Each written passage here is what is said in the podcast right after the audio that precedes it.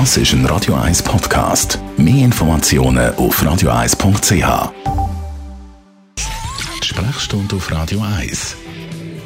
In der Zeit vom Lockdown und schon ein bisschen vorne sind ja alle nicht ganz dringenden Operationen gestoppt worden, um äh, das Spital dann möglichst frei zu behalten, viel Platz frei zu haben für Corona-Fälle.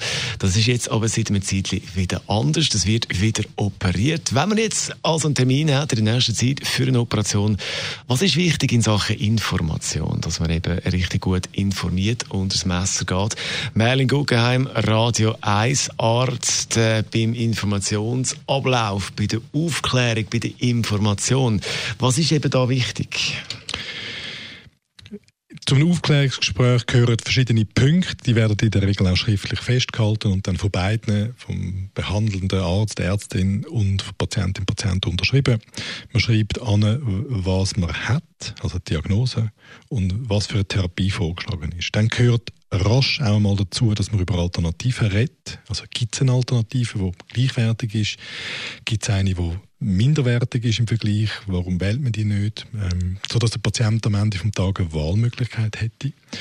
Dann muss man äh, im Zusammenhang mit einer Operation auch von sogenannten Erweiterungen reden. Also ist es möglich, dass während der Patient in der Narkose schlaft, dass man an einen Ort kommt während der Behandlung, wo man etwas machen muss, über das man vorher nicht geredet hat, so spezifisch.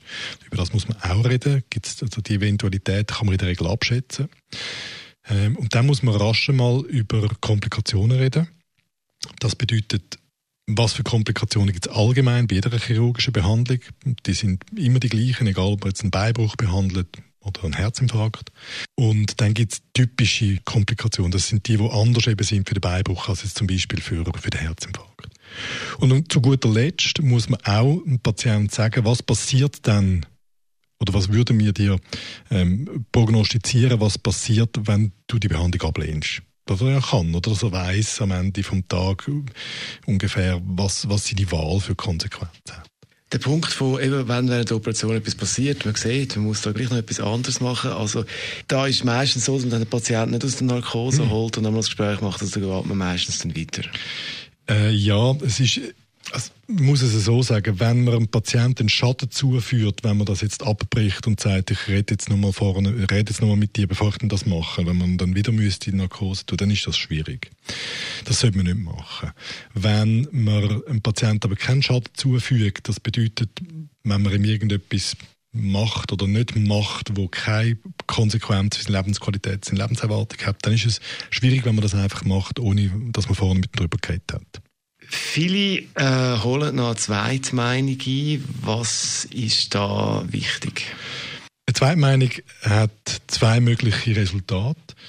Ähm, entweder bestätigt sie das äh, Urteil der ersten Meinung, das ist gut, oder aber es kommt eine komplett andere Meinung raus, das ist auch gut, weil dann hat der Patient eine Wahlmöglichkeit, entweder oder gar noch einen Dritten fragen. Und entsprechend ist es wichtig, dass die Person wo man als Zweitmeinung aussucht, dass die qualifiziert ist. Also ähm, Kinder haben Tendenz, so lange eine Frage zu stellen, in der Hoffnung, dass eine Antwort bekommen, die irgendwann passt. Und das darf man als Patient nicht machen. Also wenn einem ein bestimmter Behandlungsvorschlag nicht passt, dann kann man ganz lange irgendeine Frage, bis man irgendeinen findet, der das sagt, was einem passt. Das wäre schwierig. Das ist nicht die Aufgabe von einer Zweitmeinung. Aber du als Chirurg sagst jetzt nicht, oh nein, jetzt holt sie noch eine Zweitmeinung ein. Nein, überhaupt nicht. Also, ähm, am Ende des Tages sind wir Dienstleister und die meisten von uns gehen, wenn sie Dienstleistung beziehen, mehr als einen Ort. Im Internet vergleichen wir. Ähm, wir gehen mal im Migro, mal in Coop, mal in Aldi. Ähm, ich will das nicht bagatellisieren, aber am Ende des Tages wählen wir. Und es ist nicht nachvollziehbar, warum wir in beim Bezug von der medizinischen Dienstleistung nicht auch so ein Angebot vergleichen. Das ist unser Radio 1 Arzt Merlin Guggenheim. Radio 1. Das ist ein Radio 1 Podcast. Mehr Informationen auf radio1.ch.